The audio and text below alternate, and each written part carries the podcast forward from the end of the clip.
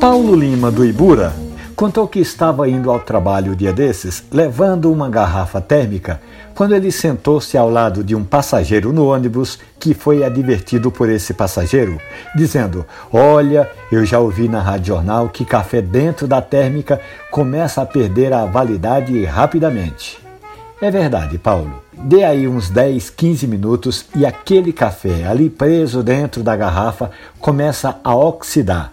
Vai ficando sem sabor, sem aroma e, claro, sem cafeína. Na verdade, o meu mestre, o Ensei Neto, costuma dizer que garrafa térmica é o cemitério do café. Fuja dele.